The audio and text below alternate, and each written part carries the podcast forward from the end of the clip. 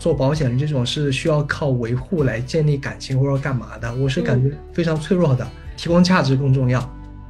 保险背后其实是很多关于你当下生活方式的选择，不管是攒钱啊，不管是这个筛选你真正同频的人啊，还有一些背后的成长思维。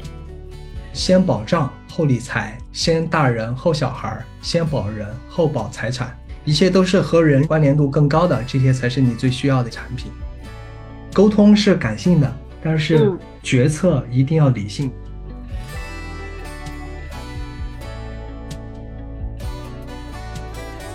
Hello，大家好，这里是艺人公司，我是东东，张宇的第二期来了。最近好多朋友在问我，说东东，你能不能采访一个保险经纪人，然后聊聊一人公司到底怎么买保险、买个人养老金等等问题。然后我其实一直都没有买保险，我有一说一哈，就是我不是特别重视这些东西。所以今天借着跟张宇聊天的机会啊，把这个问题解决掉。我给张宇布置的任务是这一期就是要把我聊明白，然后 跟我这个最基础的小白聊明白了，这个内容可能也会。对很多在艺人公司期间想购买这个保险，甚至是在职期间的朋友们，有一些新的视角和启发。那我们再次欢迎张宇呢？张宇再来给我们介绍一个完整版的专业的自我介绍，好不好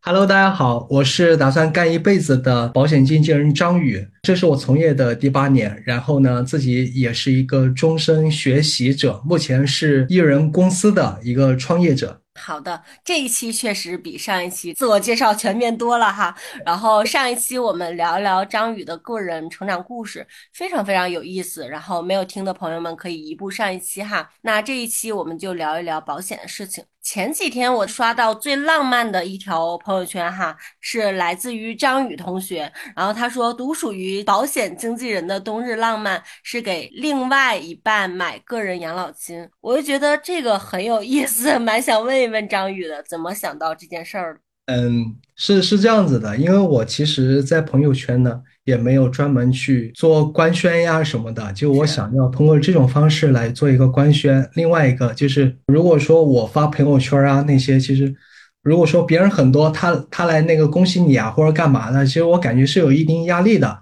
对，所以我就想这种方式来做，可能就是目的性没那么强。那第二个呢，就对我来说，这个呢也是呃给我对象他更有安全感的一种表现。对，因为。对个人养老金，第一呢，其实，呃，虽然虽然说就是目前呢，就有人说，哎，你怎么就还没结婚，然后就给你对象买保险干嘛？其其实，在我看来，这个结不结婚就真的没有那么重要，重要的就是现在我能为他去做一点什么，如何去能够让他更有安全感。那个人养老金呢，你每年交个一万二嘛。那我交了好几十年，这就意味着未来好几十年我都要继续给他来交，那是承诺的一种体现吧。所以呢，就是我想通过这种方式就发了这样的一条朋友圈吧。对，这真的是实实在在的浪漫啊，朋友们。那其实我趁着这个机会也也问一下张宇，我是完全没有。我听说过很多次啊，在朋友圈或者看到过很多保险经纪人来讲个人养老金这个事儿，但是我其实一直没有深入的了解过。能跟我们讲一下个人养老金到底是什么，然后以及我们为什么要缴纳这个东西吗？完全当做我是一个幼儿园的小朋友的状态来讲清楚这个事儿哈，我完全不知道怎么回事儿。好呀，中途有任何不明白的点可以随时的提出来。就在我看来，个人养老金其实。它是属于国家鼓励我们去做个人养老的推出来的这样的一种工具，它呢是和一些就是保险公司来合作，专门推出就是和咱们的社保很像，就是必须要到你退休以后，然后才开始领钱的这样的一个养老储蓄工具。那它呢最大的一个用处哈，对我来说其实就是可以那个延迟扣税，因为现在你收入到了一定阶段，你买个人养老金它是可以有一定的那个抵税优惠的。对，所以我当时买了，主要的一个需求是在这里。因为坦白来讲啊，就以我从事保险就做过很多产品的一些经验来讲，单纯从产品的就收益高低来讲，它肯定不是收益最好的。嗯，但是它能解决我这一部分就是扣税的这个需求，再加上其实投入呢相对也不是那么多，所以我当时呢就想着刚好是年底了，又要那个扣税了，就想着就是我和我对象，我们两个都把它买上，这样相比较能省点钱嘛。嗯嗯嗯嗯，很直白，很直白了。对，它就是一个省钱的一个工具而已。但是呢，对于可能收入暂时还没达到这个课税的这个水平的这样的一些伙伴来讲，那可能就真的不合适，就老老实实去存钱就好了。因为它对我们的养老帮助非常非常有限，因为额度很低嘛。明白，所以它其实是一年缴纳一次，然后一万二，这是固定的，所有人都是一样的，对吗？最高一万二。对，有这个限额，后面可以根据自己的一个就是需求来考虑交。但我觉得你一年如果交的没那么多，其实帮助也非常非常有限。明白。那那这儿有一个信息是，你说它其实是有一个界限的，比如说你收入多少以下，其实缴纳没什么意义。它这个有一个相对的一个范围吗？一般来讲，像现在这个月收入达到这个扣税的这个基准，那。可以考虑去交个人养老金，但在我个人觉得啊，就是年收入的话，以我的要有一个标准，那年收入在三十万以上再考虑，不然也有点麻烦。说实话，对我大概就想要这么一个信息，就是我们作为自由职业者或者艺人公司创业者，到什么样的一个程度哈，或者有一个具体的数字，可以享受你说的这个个人养老金能给到这个一些税方面的支持的部分的作用。那就关于个人养老金，你还有什么补充的部分吗？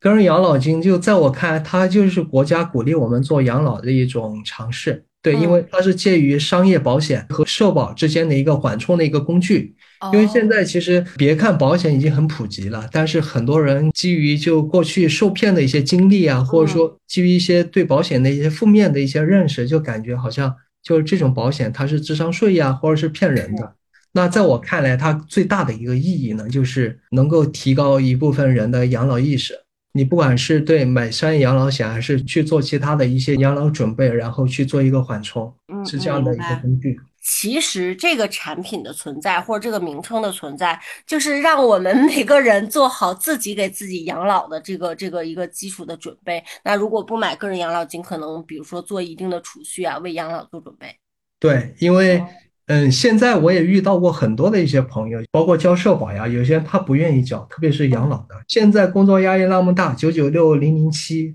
每个公司都在卷，那很多人都担心自己能不能活到那个领钱、领养老金的退休的那个年纪，再这样延迟退休。对，说实话，其实我也有，对我也有过这样的一些念头。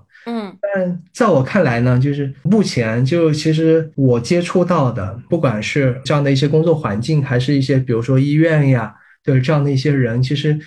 他们很多时候老了，就最担心的呢，就是一个受多则辱的一个风险。就不知道大家有没有看过以前日本的一个电影啊？电影名字我一下没想起来，他就是在那边非常贫穷的一个山村，有些老人应该到六七十岁这个年龄，然后那个养老压力非常大，也很穷，然后有那个自己的子女就把老人背到一个山上去，就任他自生自灭。哦，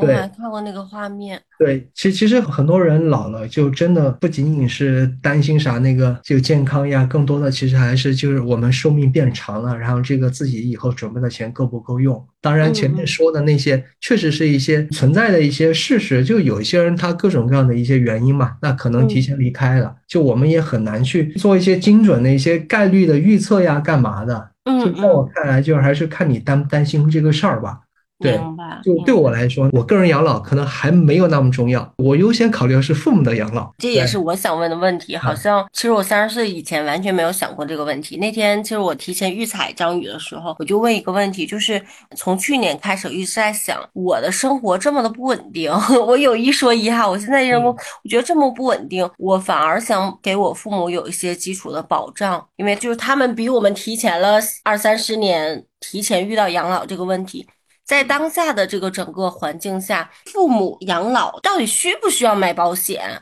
然后怎么买保险比较合适？对，就蛮想听张宇聊这个话题的。就是尤其你应该给你父母也配置了，就你的方案是怎么解决的？我们有没有可以抄作业的地方？嗯，其实思路可以借鉴，但产品呢就不一定。因为我给我父母买，说实话，我是拿到他们的身份信息，我直接说给他说我要给你买保险，然后他们会说啥？这个保险那么贵，虽然你在保险里面干干了那么多年，但是你不要被洗脑了。哇，这个。场景真的是，哎呀，你说的应该很多人疯狂点头。对，他他说你在这上面不要花太多钱啊。那在我看来，因为我也去医院照顾过老人啊，就我发嗯现其实很多人就真的是最担心不是自己的问题，自己这这个疾病多严重啊，干嘛，而是担心就是自己这个看病要花多少钱，要给子女增添多少负担。说实话，嗯我自己我是特别不希望遇到这种情况的。那所以呢，就是我来的是一个先斩后奏啊，就是嗯我提前把他们的一些健康状况给摸明白了，然后我嗯我再给他就把身份信息拿过来给他去配置保险，配置完我再给他们说。那这个时候嗯决策主动权就在我这儿了，对，不是他们那里了，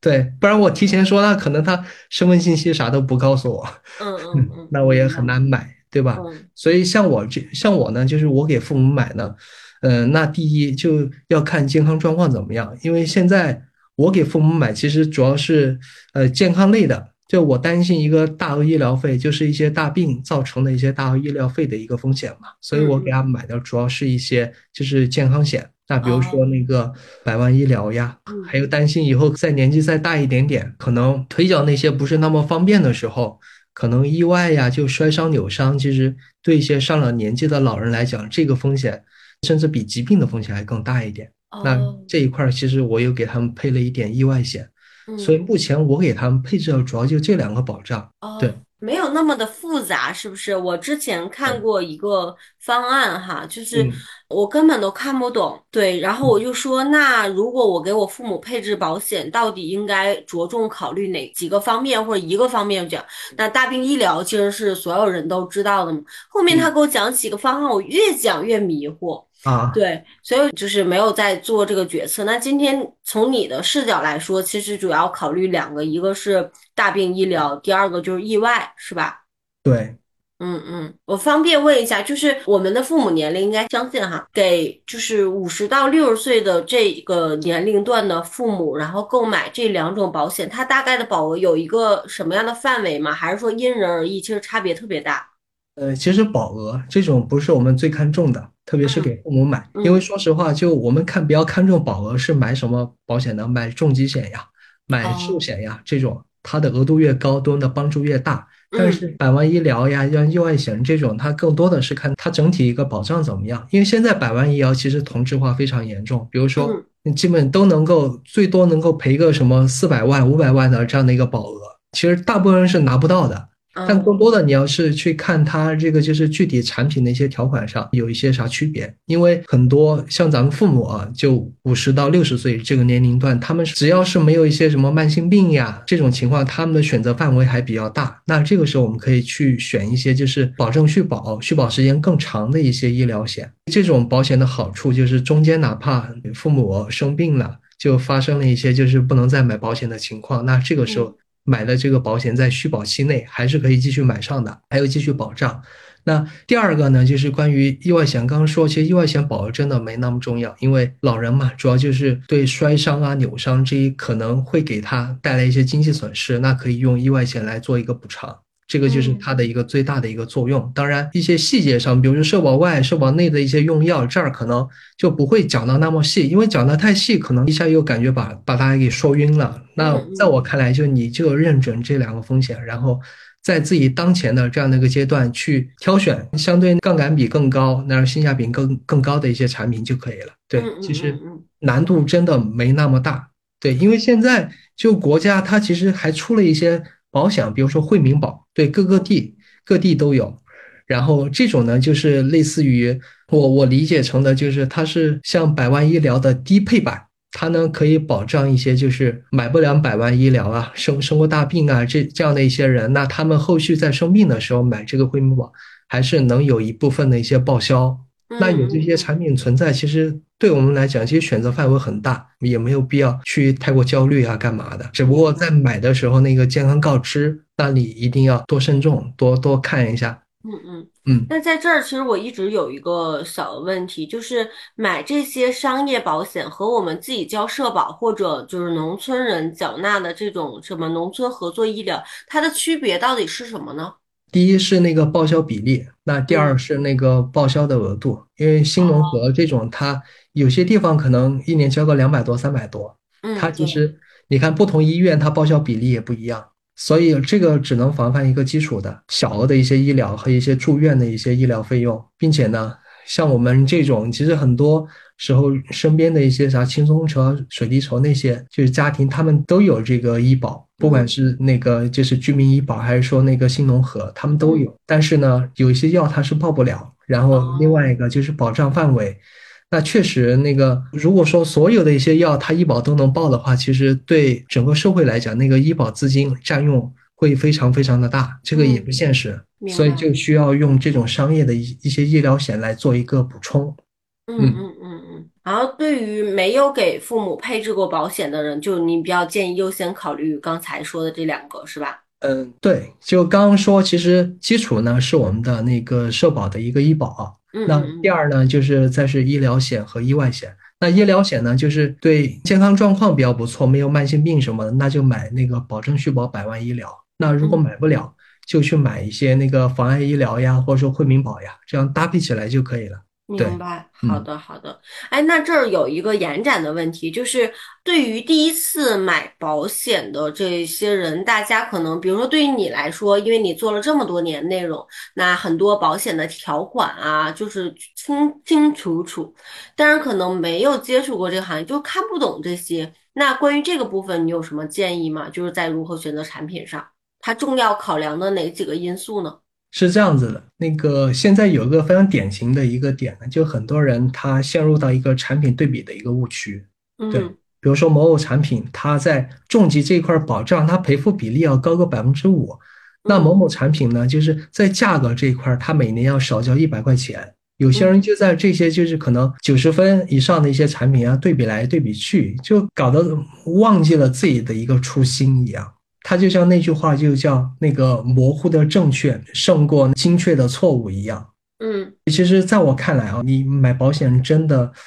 嗯，我知道，就我这儿有一些那个可能有些博士呀，有些硕士啊，他们自己自己在选保险也是选很长时间，选的晕头巴脑的。但在我看来，就是核心就是看人，对，就是看这个人靠不靠谱。看保险经纪人是吗？对，看保险经纪人靠不靠谱。因为其他的，你说线上保险、线下保险，它区别真的有那么大吗？确实有一点点的一些区别，嗯，但是呢，在我看来，更重要的是筛选，就是这个人他是不是能够长期去做朋友的，这个人是不是人品足够，然后靠不靠谱？对，这个可能才更重要。那当然，后面我会再讲一讲，就是一些细节、细细节的一些点来分享。就是我这儿来补充一个，就是刚刚还有一个我可能漏掉了，就是给父母。买保险这儿还有一个，就是养老，因为像我这种啊，那比如说我们父母的一些养老，其实也要考虑。那有些时候，那确实经济条件非常宽裕，那你自己基础的保障也做齐。那如果父母还能买一些年金，那可以考虑去买。那另外，如果买不了，那就像我这种，就可能老老实实的去给父母存钱。那这个钱呢，不一定让他们知道，但是需要的时候要有。所以就是要有一个这样的一个父母的养老金的一个储备在，因为父母年纪大了，你说实话，让他们主动的来找我们要钱，其实非常非常的困难。对，像我父母这种，真的不是遇到特别大的问题，他是不会主动来找我的。对我每次给他们打电话，就是说现在就是需需不需要钱干嘛的，然后他们都会说那个不需要，那我怎么办？我我就提前给他们存着呗。哦，明白明白，我觉得这个确实是个非常重要的补充啊。前段时间就我也在想这个问题，因为他们现在确实还是有自己赚钱的能力，然后不需要说你固定给他养老，但是是不是需要有一个账户，就专门提前再给他们？因为我父母是没有就是体制内的工作，他们没有办法说到这个年老之后有固定的这种退休金。那我就在想，我我们是不是作为子女，更好的礼物是给他们准备一个他们的这个退休金？我们只是作为子女来。发放是一个很好路径，对。另外还有一个可能，就给咱们父母买保险，我觉得比这个买保险更重要的，就是每年定期带他们去做一下，就是常规的一个体检，还有一些特定的专项体检。这个可能比保险来的意义更加实在，因为说实话，保险它是事后预付，对，就是事后对你你你事后去做一个补充的，它不能作为一个就是。风险预防。那像我们健康这一方面的风险，我觉得可能是比保险更重要的。嗯，明白。就很多人其实变成大病，是因为在小病的时候没有关注嘛，哈，对发现的晚了或者怎么样。对，是是这样子的。当然，就这儿有一个前提，就是在保买保险前不要专门去做体检。你买了一些保险以后，然后再去做体检，因为保险公司它它呢 会有你真的什么都说哈会有一些记录。因为这个其实也是咱们就作为朋友之间嘛，嗯就是希望能够在这方面不要掉掉坑里面去。对嗯对，就有一些从业者，他可能基于各种各样的一些目的，他不会这样去说。对，有嗯些可能就不太专业啊，或者干嘛的。但是呢，就是你先把基础保障买完了，过了那个等待期，那你再去做体检，那即便查出来一些疾病啥的，保险公司还是要去赔的。嗯嗯嗯，我明白了。那就是聊完父母，父母这块我大概了解了，有个概念，还是真的非常实实在在。第一个就是每年固定的带父母做一些基础的这种检查，啊，防患于未然。然后第二个就是有条件的话，可以提前为父母置办一些。呃，养老就是养老金或者自己的这个银行储蓄作为一个备用，然后第三个就是像张宇说的，就是呃有一些基础条件符合的话，可以买那个百万医疗和那个叫什么意外险，意外险。对，我觉得如果把这三件事做好了，其实基础的配备也也全了，是吧？但所有的前提是国家层面的这种什么，比如说农村的合作医疗啊，或者自己的社保还是要缴纳的，是吧？因为社保呀这些，特别是医保，它是目前就国家相当于让我们白薅羊毛的一些产品。就嗯嗯别看现在可能有些地方它那个涨价了呀，或者干嘛的，但是其实我们可以稍微认真想一想，你生个大病花个几万块钱，你一年才交个几千块钱什么的，是是是，并且呢，它还不像保险公司看人下菜碟，保险公司它是挑 挑客户的，对，一旦有啥疾病可能就买不了了。嗯但是医保这种它是属于一个普惠性的一个福利，对，是所以一定要是买上。嗯，是是是，虽然有各种各样的声音吧，大家有各种各样的这个未来趋势判断，但我觉得呃还是让自己稍微心安一点哈。那聊完了父母的这个部分，就是张宇可以跟我们聊聊，就是比如说自由职业者和艺人公司的创业者到底怎么买保险吗？我就是我真的被这个问题问的太多太多了，我自己也有实实在在的困惑。嗯，自由职业者和艺人公司其实它都是属于个体创业者的一嗯部分嘛，就是这个情况就是，呃，在我看来，就比如说做艺人公司，它本身承担的风险呢是会比在职的时候要高一点的。嗯对，比如说那个收入不稳定啊，那像这种情况，其实那对我们来讲，可能更需要保险的就是我们自己。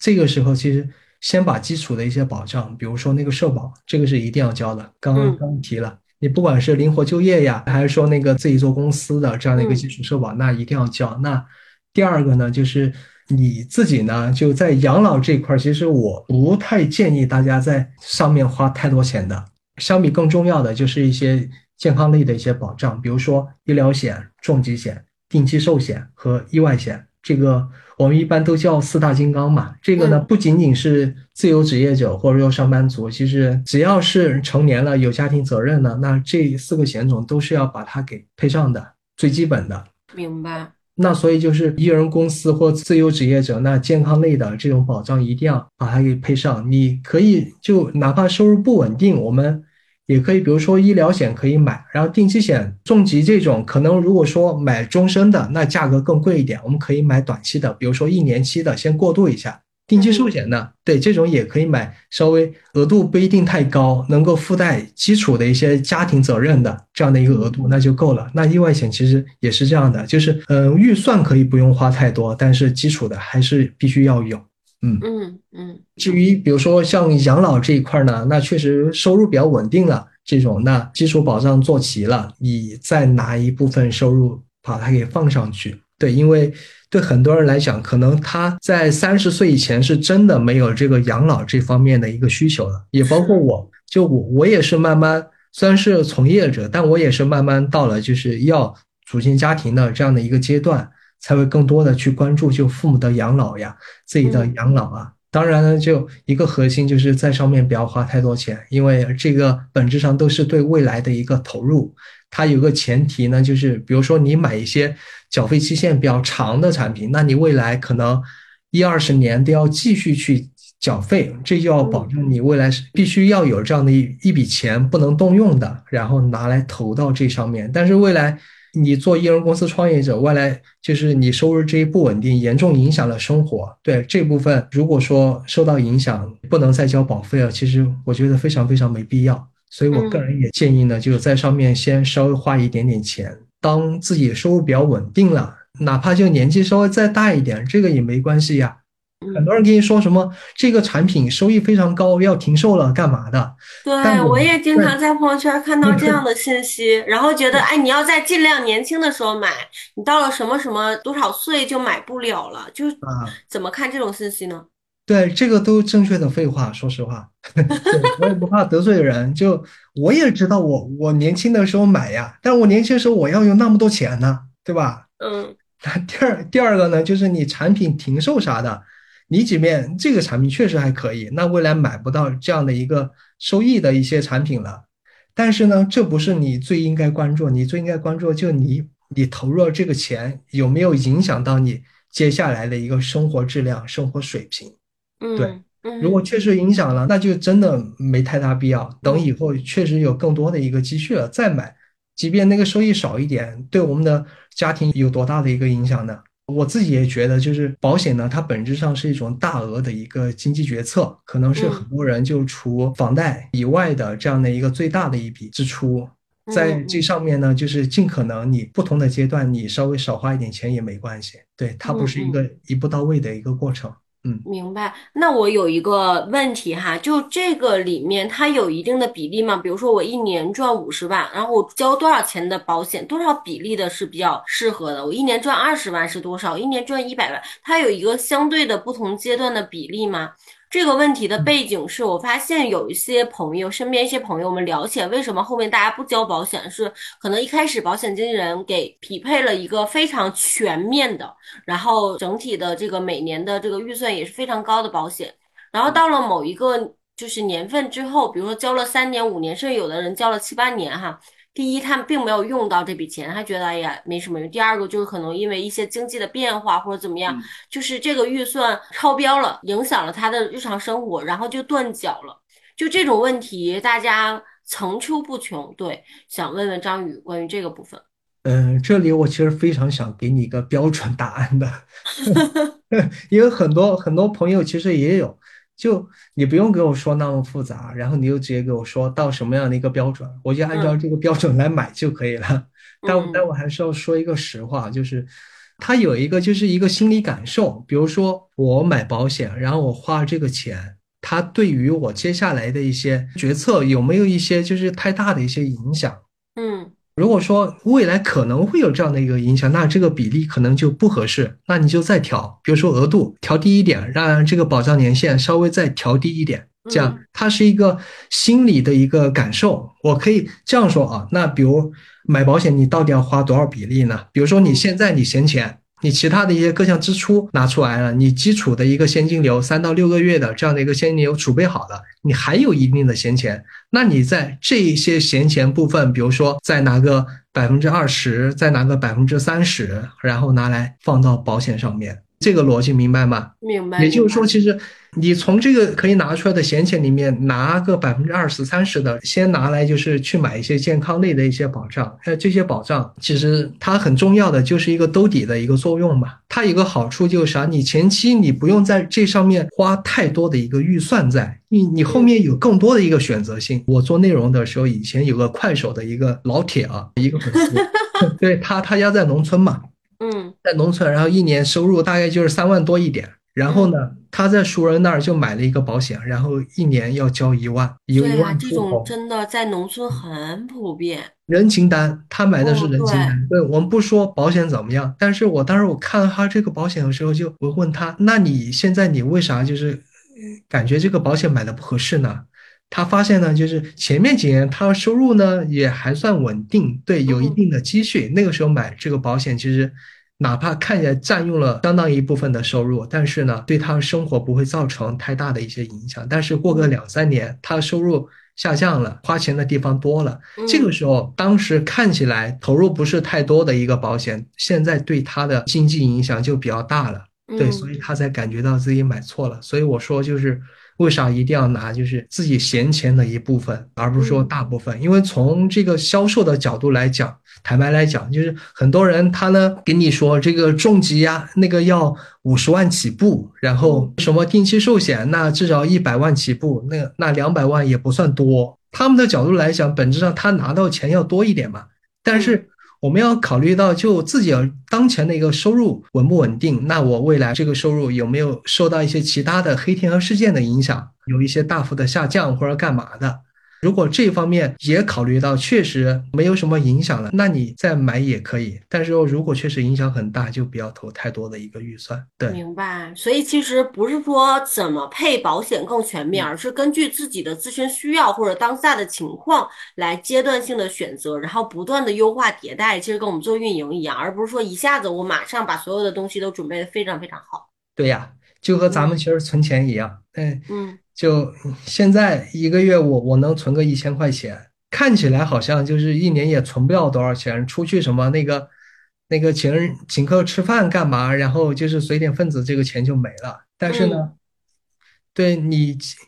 呃，积少成多嘛。那未来就是你有更多的一个收入了以后，那你投入的也会更多。对，这样的话，其实它效果可能。对，才会更可观一点。所以就是不一定你前面就要就要说什么一步到位，就要花太多的钱在这上面，没必要。对，它本质上是一种消费。嗯，是是是，我觉得是就是量力而行吧。确实，我觉得张宇这个视角还蛮好的。包括我自己在准备说，哎，我在想说，哎，给我父母配保险或者给自己配保，特别想找一个哎非常专业的人啊，一下子把我所有的问题都解决掉，然后。一一一次性搞定，然后就不用参与了，因为就是你对这个东西很陌生嘛。嗯，我发现其实在整个做支付费行业也是这样。我遇到一个我完全不清楚，我就希望一步到位。但是实际一步到位，其实一步到位本身没有什么问题，但是适不适合自己，我觉得这个过程是不断出现问题的。嗯，所以刚刚我们提到就是说。这个保险经纪人，你是不是愿意和他做长期的朋友？大家是不是能够愿意长期的去建立这种关系？对，因为你每个人不同阶段，他的风险敞口是不一样的。嗯，像我这个阶段，那比如说可能，呃，我要慢慢的去考虑到那个父母养老，考虑到以后，考虑到那个娃呀，考虑到两个人以后的这样的一个养老。那比如说你刚刚才出来毕业的时候。更多的是考虑啥？你更多是考虑到自己。那这个时候，其实你当时面临的一个风险敞口，它确实是不同的。明白。那我觉得这个下面这个话题就很有必要了，因为我相信专业的部分，呃，每个人都可以找到自己身边那个比较靠谱的经纪人来帮你去做规划也好，去帮你来解读这些这个条款。那有一个问题，其实就是啊，挺想让张宇聊一聊，就是到底如何识别一个比较靠谱的保险业务员或者经纪人。怎么来选择这个人？我觉得还蛮重要的这个问题。嗯，呃，我说一下我自己啊，我自己是怎么样去判断的？因为当时我最开头去接触互联网保险，那个时候其实我对产品这一块不是那么熟悉。那我怎么样去做呢？当时呢，在整个互联网平台，就哪个平台大家发现它的知识含量、它的价值感会更高一点？知乎是吧？嗯嗯。对，那在知乎上面，你能够变成大 V 的这一部分的人，他的就是可信度呢会相对更高一点。所以我当时我在知乎去找，那在那个阶段，公众号它其实也有一些相对优质的一些内容还存在的。那我当时有意识去公众号来找。那现在呢，很多用户呢，就他注意力放在比如说抖音呀、小红书呀、视频号呀，那我又慢慢的就是在这些方面，我慢慢的去找，发现呢，就是其实你你不同的一些平台，它都有一些靠谱的一些信息源，但是呢，怎么样？去识别呢，就这儿非常非常重要的一个点，就是你一定要多对比，多方对比。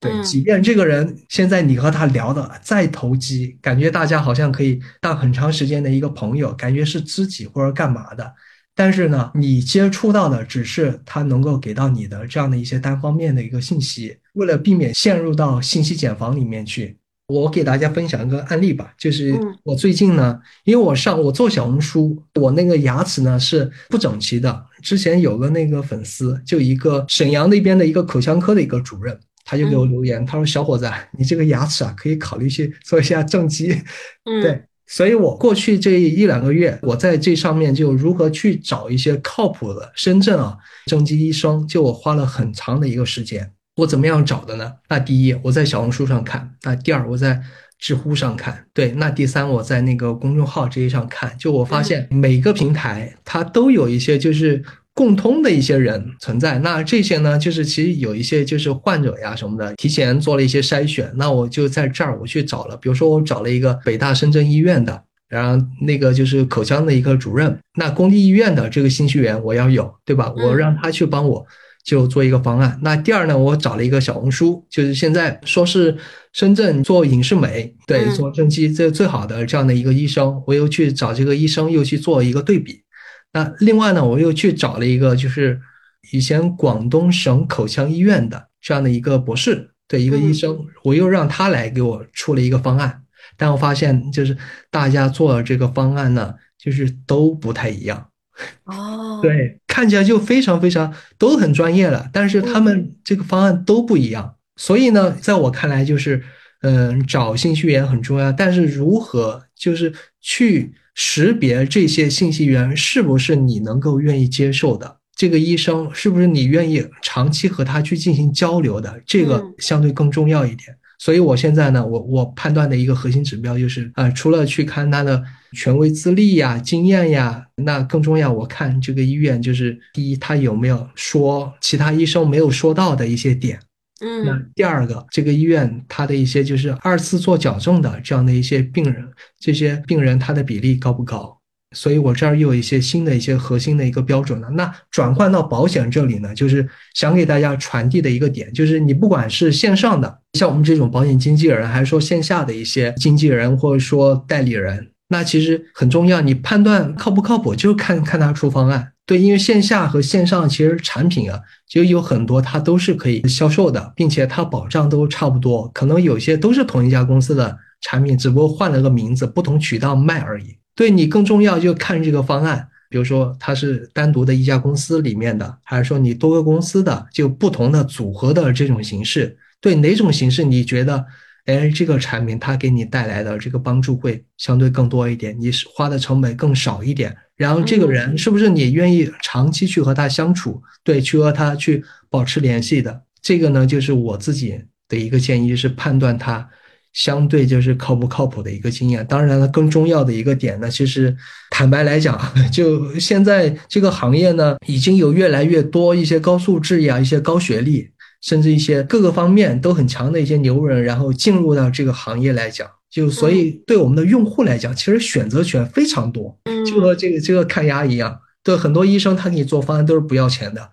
对，已经卷到这个程度了。那保险也非常非常类似，就是说也不用担心说找不到那个靠谱的一些人啊，干嘛的，就优先嘛，在熟人圈子里面找。对，那如果熟人感觉还是有一点点不确定啊，那你在线上，包括那个 公众号呀、小红书啊、抖音啊这些，你再多花一点时间去做方案的一些对比，必要时去做一下付费。对，这个是一些最基本的。然后你你对比感觉方案差不多，那你找一个就是自己觉得更靠谱的人去买就可以了。嗯嗯嗯，而也没那么难。嗯，对。其实我这儿说几个比较常见问题，我身边朋友交流的就是第一个就是直接就熟人买，可能比如说张宇，我认识你，然后我就不跟别人聊了，只跟你聊。那我把所有的信任度给到一位保险经纪人，那可能比如说后面他职业的变动啊，或者很多东西没有考量的那么清楚，这是一类情况。然后第二类情况是我找了一个非常非常专业的人，但是他并不一定真正的了解我的情况。就是呃，我有一些朋友匹配保险，就我前面说的，就是可能超出了他其实真正的支付的这个范围，或者可能大家对未来的预期很好的，但是这两年整体这个环境不好哈，很多这种因素的变化，然后一家人的保险，有的人一年交保险十几万，我身边的人。嗯，就是他就会觉得，就像你说的，就是呃，我今年我整个的市场环境好，我的收入也很好，我就觉得交这个没问题，我我能承受我这个家庭。到明年的时候，市场环境变了，然后各方面支出变大的时候，这十几万对我来说就是一个非常大开支了。然后想调整这儿就遇到问题，很多类似这样的情况。刚才我在听张宇在讲的时候，好像都是因为前面没有做好充分的准备这件事情。是吗？就是那个信息源获取的不够多，直接就是信任一位，然后就结束了哦。刚才还想到一种情况，就是我有一位朋友买了保险，然后那个人非常非常专业，但日常他们之间没有任何的维护。然后 每年就是只有在催他交保险的时候出现。我前段时间刚经历完这个情况，就朋友就在我身边，然后每天保险经纪给他打电话，就让他交保险。然后朋友非常生气的说一句：“他说日常我怎么见你从来不联系我呀？”然后我觉得这个也是一个非常影响的因素吧之类的。对，那张宇其实讲完之后，我发现找保险经纪人的逻辑有时候真的挺像找对象，你还是需要磨合，对吧？你让他了解你，然后你也了解他，长期的有这种共同的相处，因为还是要协作很多年的一个关系。对，嗯，很有意思。所以，所以在我看来，其实就是大家能不能够玩得来。像说实话，就像我。让我做什么维护什么的，其实我是不擅长的。但是我呢，会提前就是说我自己的那个就是沟通方式是什么样子，他沟通方式是怎么样，我们大家双方找一个各自都比较舒服的这种方式来沟通就可以了。坦白来讲，你如果说真的做保险这种是需要靠维护来建立感情或者干嘛的，我是感觉非常脆弱的，提供价值更重要。明白。对，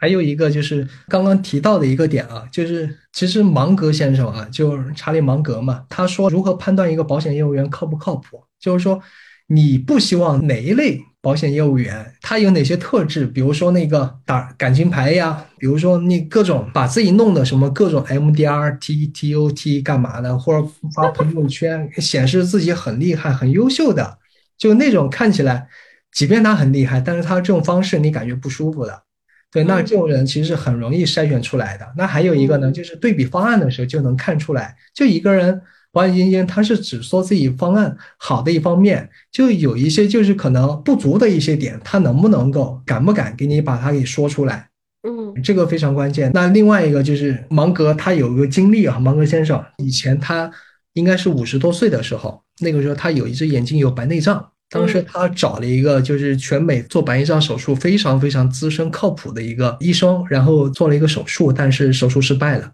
就所以他接下来四十多年，然后他都是只有一只眼睛有主要的视力，另外一只眼睛视力非常非常的微弱。他当时给了一个非常宝贵的一个经验，就是说这个人即使看起来资历再深，看起来再厉害，但是。当时他其实只找了这个医生，没有去找其他的一些医生，更先技术更先进的一些医生来做对比。他是信任他，